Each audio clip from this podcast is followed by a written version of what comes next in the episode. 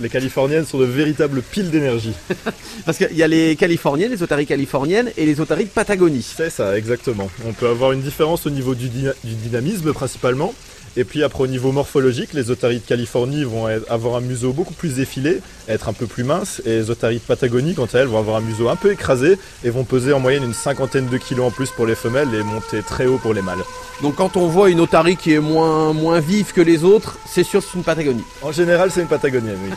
Alors à quoi sert ce sifflet qu'on entend tout le temps pendant les spectacles et que vous allez entendre plein de fois derrière là?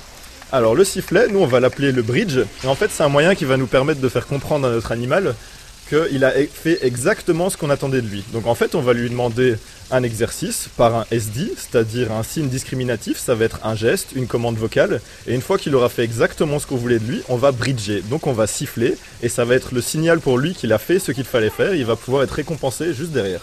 Pour nous le sifflet ça n'a pas humain, ça n'a pas une belle image quoi. C'est le sifflet de, l'arbitre de foot, c'est strident aux oreilles. Pour l'otarie ça veut dire bravo, vient ça. bosser. Exactement, ça va être comme des applaudissements ou des caresses, ça va la féliciter, lui dire c'est très bien, tu as fait ce qu'on voulait de toi.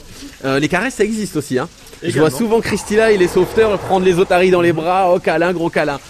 Alors on va pouvoir utiliser également les câlins avec les otaries pour les otaries qui aiment le contact physique. Il faut savoir que certaines n'aiment pas ça, donc pour celles-là on va les récompenser autrement, on va les encourager vocalement, on va pouvoir leur donner des jouets, des glaçons, plus de poissons.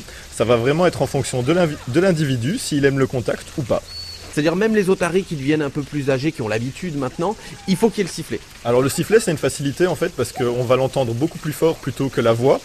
Pour commencer l'entraînement, par exemple moi je n'ai pas encore de sifflet parce que ça fait que quelques mois que je suis là, donc on va commencer par notre bridge, à la place du sifflet ce sera un hockey, dit bien distinctement, bien fort, et après on va passer au sifflet qui sera beaucoup plus facile à entendre et également qu'on pourra entendre sous l'eau parce que la voix ne porte pas assez pour pouvoir euh, parler sous l'eau. Vous êtes là depuis pas longtemps vous Alors moi je suis là depuis février, j'avais fait 4 mois de stage avant et je suis embauché depuis février. Ça s'entend pas du tout, vous expliquez super bien.